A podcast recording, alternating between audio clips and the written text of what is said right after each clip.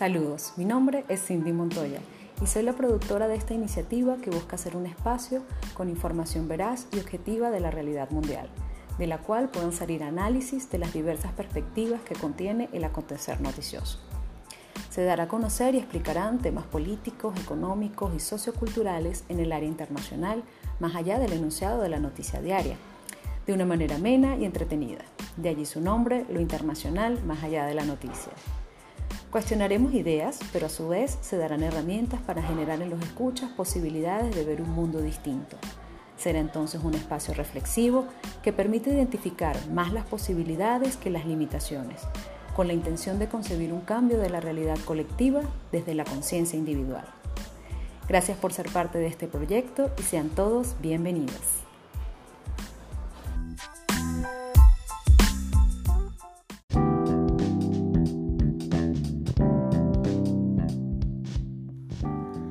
Gracias por su presencia en el octavo episodio de lo internacional más allá de la noticia. Como siempre, feliz de continuar avanzando con ustedes en esta iniciativa e ir haciendo de este espacio un momento para informarnos, aprender y mantener nuestra salud mental, pues nos alejamos del estrés que genera el manejo de tanta información en los medios. Ustedes saben que acá nos esforzamos y nos enfocamos en mantener información sobre temas relevantes del acontecer internacional para su reflexión y análisis y, por qué no, encontrar nuevas perspectivas que nos permitan cambiar la realidad. Bueno, se nos fue el mes de abril en el cual queríamos incorporar algunos cambios. Créanme que los van a ir identificando en los próximos episodios. Gracias por sus comentarios y sugerencias. Nos han pedido pues que incorporemos secciones especiales en materia deportiva, cultural, así como en temas de crecimiento personal. Eh, bueno, estamos trabajando en ello. La idea, como dije anteriormente, es que este sea un espacio para estar informados, poder analizar y sentirnos bien. Y por supuesto buscar alternativas de cambio aplicables. Antes de entrar en materia, quiero recordarles que pueden contactarnos a través de nuestras redes sociales, arroba lo internacional piso noticia en Instagram. Allí en la bio encontrarán los enlaces disponibles de nuestra página web, donde contamos con un blog de información de interés. También encontrarán el link de nuestra fanpage, Lo Internacional Más Allá de la Noticia en Facebook y las plataformas de su preferencia para escuchar nuestros podcasts. También quiero recomendarles a nuestros aliados comerciales, Cocopra, productos a base de coco, sin gluten, sin lácteos y sin azúcar. Té antigripales Gengibit, productos 100% natural a base de jengibre. A los amigos de Caso Valles, Centro Cultural en los Altos Mirandinos. Y a Yolángel Rivas, consteladora familiar. El tema de hoy es el multilateralismo, a propósito de la celebración del Día Internacional del Multilateralismo y la Diplomacia, para la paz, que fue el día 24 de abril, aunque las noticias de esta semana van del 26 al 30 de abril. Y bueno, están evidentemente relacionadas con el tema que estaremos analizando en este episodio. Ya sin más preámbulos, iniciamos con titulares.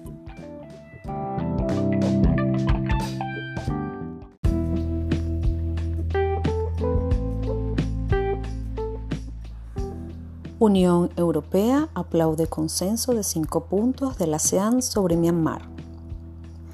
COVID-19. ¿Cuán peligrosa es la doble mutación de la India? OMC. La pandemia del COVID-19 ha dificultado la participación de los países en desarrollo sin litoral en el comercio mundial. OPS. Una de cada cuatro muertes por COVID-19 la semana pasada fue en las Américas. Anuncia la FAO Informe Mundial sobre Crisis Alimentaria 2021.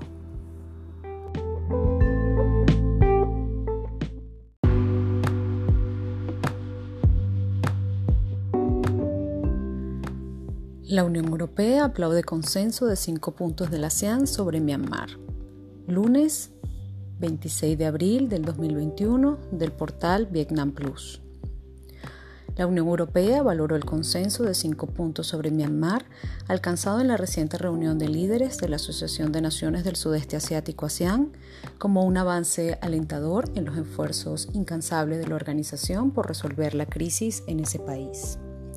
En una declaración del alto representante de la Unión Europea para Asuntos Exteriores y Política de Seguridad, Josep Borrell, exhortó a poner fin inmediatamente a la violencia en dicho país y expresó el apoyo a los compromisos alcanzados en la conferencia con el fin de buscar una solución pacífica.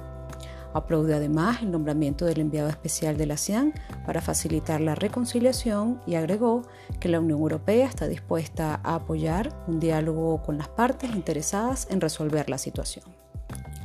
La ASEAN, por su parte, mostró su voluntad de ofrecer asistencia humanitaria adicional a Myanmar.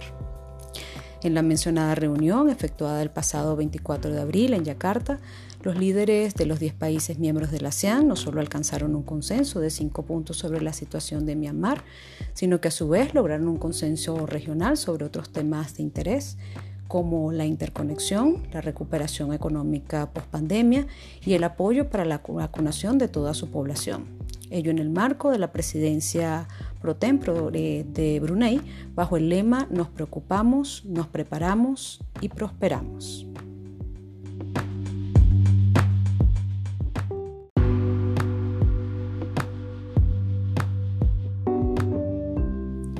COVID-19. ¿Cuán peligrosa es la doble mutación de la India? Martes 27 de abril del 2021 del portal dw.com. Al combinar dos mutaciones, la variante india puede escapar más fácilmente del sistema inmunológico. Incluso las personas vacunadas y las que ya superaron el coronavirus pueden infectarse nuevamente. La variante india del coronavirus presenta dos alteraciones genéticas significativas en una proteína de la superficie del virus. Aunque una es similar a la que también se encuentran las mutaciones surgidas en Brasil, Gran Bretaña y Sudáfrica, la segunda mutación es idéntica a la que se encuentra en la variante californiana. Pero en India estas dos mutaciones aparecen juntas por primera vez. Por ello se habla de una doble mutación. Esta es una de las razones de la devastadora situación del subcontinente. India tiene más de 17 millones de casos confirmados de coronavirus, la segunda mayor cantidad en todo el mundo después de Estados Unidos, y el número de casos no registrados es probablemente el doble. Las víctimas mortales por el coronavirus ascienden a casi 200.000. La gran cantidad de contagios que se producen a diario es lo que está provocando el colapso del sistema sanitario, ya que era deficiente en muchas partes del país. Sin embargo, las autoridades nacionales y locales han combatido la pandemia a medias, relajando muy pronto las restricciones e incluso tolerando grandes eventos. Según la Organización Mundial de la Salud, la OMS, esta última mutación es preocupante porque se propaga con mayor facilidad, porque la evaluación de la enfermedad y la evolución es mucho más grave y prolongada, porque el virus puede evadir por completo el sistema inmunitario y porque la eficacia de las vacunas que se han desarrollado hasta ahora es reducida.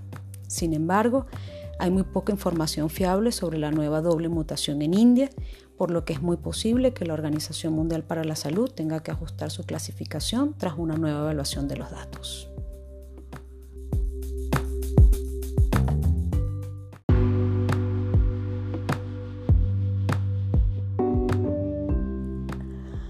OMC, la pandemia del COVID-19 ha dificultado la participación de los países en desarrollo sin litoral en el comercio mundial.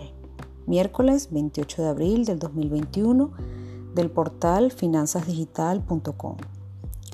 Un nuevo informe de la Secretaría de la Organización Mundial del Comercio, OMC, arrojó que la pandemia del COVID-19 ha dificultado la participación de los países en desarrollo sin litoral en el comercio mundial.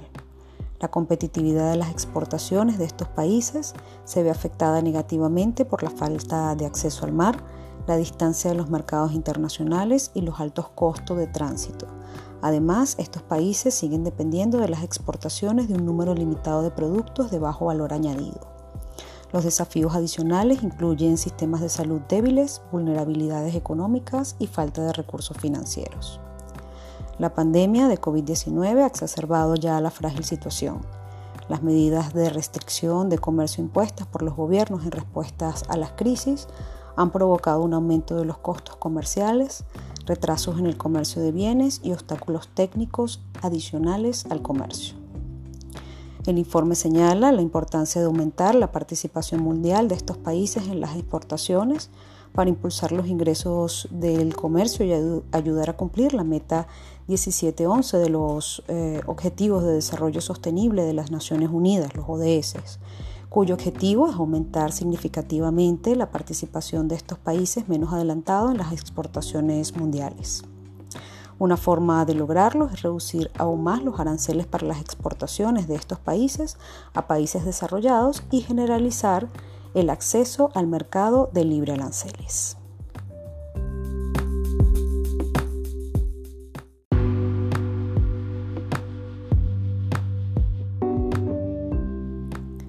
OPS, una de cada cuatro muertes por COVID-19 la semana pasada fue en las Américas. Jueves 29 de abril del 2021 del portal CNN Noticias. La propagación incontrolada del coronavirus a través de las Américas representó una parte importante de todas las muertes mundiales por COVID-19 la semana pasada. Esto según la directora de la Organización Panamericana de la Salud, OPS, Carissa Etienne.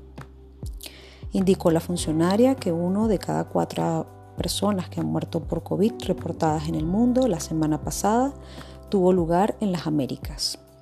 Lo manifestó en una conferencia de prensa virtual el día miércoles. Indicó además que casi todos los países de Centroamérica informan un aumento en las infecciones y la tasa de infección en Canadá ha superado las tasas de infección en los Estados Unidos por primera vez. Las nuevas variantes del coronavirus están ayudando a impulsar el aumento de las infecciones en la región, mientras que una lenta vacunación, debido en parte a la falta de disponibilidad de vacunas, plantean complejos contratiempos adicionales para los países de las Américas. Solo la sólida campaña de vacunación de los Estados Unidos ha sido una excepción. En Centro y Sudamérica, muchos sistemas de salud están luchando para hacer frente a la afluencia de pacientes y cada vez tienen pacientes más jóvenes, indicó también la funcionaria. Señaló además que las hospitalizaciones están en su punto más alto, en especial en países como Costa Rica y Guatemala, que han alcanzado su máxima capacidad, y en algunos hospitales de ciudades importantes de Colombia se están quedando sin camas para cuidados intensivos. Por su parte, Perú, Bolivia, Argentina, Venezuela y Uruguay también reportan un aumento de infecciones. Brasil ha estado durante mucho tiempo entre las naciones más afectadas de América como el segundo país de número más alto de muertes por COVID en el mundo después de los Estados Unidos y el tercero más alto de casos después de Estados Unidos e India según los datos de la Universidad Johns Hopkins. Hasta esta semana se han administrado más de 317 millones de dosis de vacunas en 49 países y territorios de la región.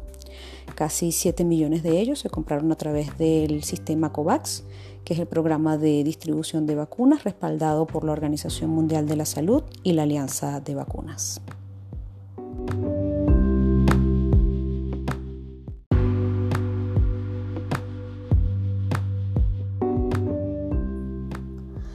Anuncia la FAO Informe Mundial sobre Crisis Alimentaria 2021. Viernes 30 de abril del 2021 del portal Prensa Latina. La Red Mundial contra las Crisis Alimentarias presentará el próximo martes el Informe Mundial sobre las Crisis Alimentarias, un balance anual de las causas del hambre extrema, anunció hoy la FAO que es el organismo de la Organización de Naciones Unidas para la Agricultura y la Alimentación. Informó que el reporte, que se publica cada año desde el 2017, revelará la gravedad, la magnitud y los factores impulsores de la inseguridad alimentaria y la desnutrición en contextos de crisis alimentarias. Está prevista la presentación de dicho informe en el marco de un evento virtual con panelistas de alto nivel y expertos para promover una reflexión y debates colectivos sobre la situación actual y los desafíos futuros, oportunidades para una acción eficaz y compromisos políticos necesarios para erradicar las crisis alimentarias. Además, se mostrarán detalles sobre las peores crisis desde el 2020 y el análisis de los factores que han contribuido, entre ellos, por supuesto, la pandemia del COVID-19 que agravó los factores ya preexistentes y elevó los niveles de hambre extrema. La publicación del informe, señaló el organismo internacional FAO, ocurre en medio de una creciente preocupación por la hambruna sin una acción humanitaria anticipada urgente. Cabe recordar que la Unión Europea, la FAO y el Programa Mundial de Alimentos crearon la Red Mundial contra las Crisis Alimentarias durante la Cumbre Humanitaria Mundial del 2016 para responder a nuevos enfoques capaces de enfrentar crisis prolongadas y catástrofes recurrentes para reducir la vulnerabilidad y manejar todos los riesgos relativos a la materia.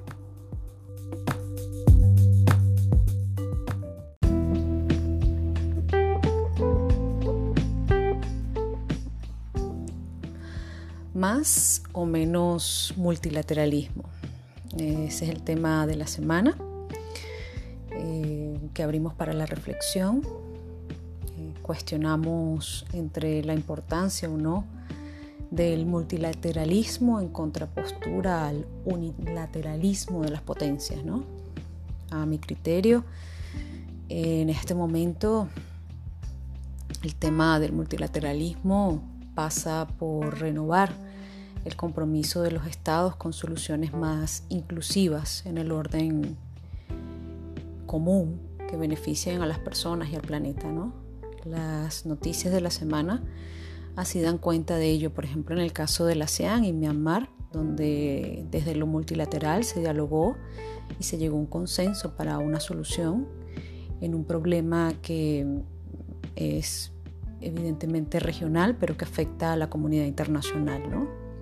Además nos encontramos con noticias en el marco de la pandemia, que es el tema en este momento mundial, sobre varios entes multilaterales como la OMS, la OPS, la FAO, la Organización Mundial de Comercio, la OMS, que trabajan en buscar soluciones a grandes problemáticas globales, ¿no? en un panorama internacional de amenazas transnacionales que van, por supuesto, desde la pandemia, pasando por crisis climática y la proliferación, por ejemplo, de armas de destrucción masivas, hasta el desarrollo de nuevas tecnologías en ausencia de principios y normas. Por ello, considero que el tener un marco normativo que regule el accionar de los estados con compromisos firmes de aceptación general, por supuesto, donde cada uno sea igualado al otro en términos jurídicos, es indispensable para el fortalecimiento del multilateralismo. Todo esto eh, es importante destacarlo y, y, hay que estar consciente de que para que esto funcione, cada vez más este multilateralismo tiene que estar interconectado, debe haber una mayor coordinación entre las organizaciones regionales e internacionales, las instituciones financieras y las alianzas público-privadas con objetivos claros, ¿no? deslastrándose los organismos internacionales y multilaterales de los vicios del burocratismo, de las imposiciones del mayor benefactor, entendiendo que su creación surge de la solidaridad y de la cooperación y busca dar respuesta a una distribución absolutamente desigual eso es innegable, del poder entre potencias y la necesidad de normas y valores para una gobernanza de la estructura del sistema internacional. Esta semana que concluyó, bueno, específicamente el día 24 de abril, fue el Día Internacional del Multilateralismo y la Diplomacia para la Paz, y el secretario general de las Naciones Unidas, Antonio Gutiérrez, señaló que en el momento de pandemia que vivimos eh, ha sido un recordatorio trágico eh, de la importancia y de la necesidad clara y urgente de solucionar eh, los conflictos a través de vías multilaterales concretas. Desde el 24 de abril del 2019 se celebra este Día en Naciones Unidas con el objetivo de fomentar y apoyar los tres pilares de la organización, el desarrollo sostenible, la paz y la seguridad y los derechos humanos. Su conmemoración busca defender y preservar los valores de la cooperación internacional, eh, la Carta de las Naciones Unidas y la Agenda de Desarrollo Sostenible 2030. Cabe destacar que fue el 12 de diciembre del 2018 que la Asamblea General aprobó la resolución de este día indicando que las normas internacionales y el sistema basado en reglas que han guiado las naciones a lo largo de siete décadas debe prevalecer y debe fortalecerse ante los desafíos del proteccionismo y el aislamiento. Por supuesto que los temas como cambio climático, las tensiones geopolíticas, las crisis humanitarias y migratorias son cuestiones transversales que no pueden trabajar únicamente una nación, sino que varias naciones deben involucrarse, tener valores e intereses comunes y una acción colectiva para lograr avances en estos temas y para que el impacto en el panorama socioeconómico y la relación entre los estados pues sea positivo. Es por eso que mm, se promueve este día, como dije, para fomentar los principios de la Carta de las Naciones Unidas y bueno, para reafirmar la importancia del papel de la, de la diplomacia en aliviar las tensiones entre los conflictos y entender que esta debe ser pues la principal premisa de todos los estados para solucionar las controversias. Considero que en el marco actual de la coyuntura mundial de la pandemia eh, se demuestra inequívocamente que los países, como lo dije anteriormente, no pueden gestionar los riesgos por sí solos y que si se trabaja unidos en el marco del multilateralismo, eh, pueden conseguir una vía más eficaz tanto a nivel regional como global para objetivos como la paz, el desarrollo sostenible y el derecho humano de todos los que habitamos este planeta.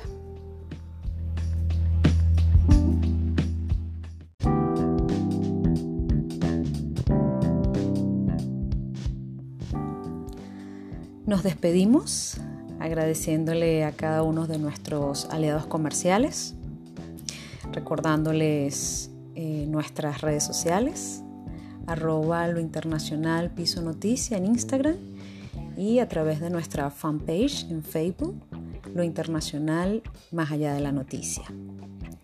Agradezco la presencia de cada uno de ustedes y nos estamos escuchando la próxima semana con el análisis de las noticias más relevantes a nivel mundial. Muchísimas gracias y les dejo la siguiente reflexión. Quien cultiva solo el tener, no tiene nada. Quien cultiva el ser, lo tiene todo. Un gran abrazo.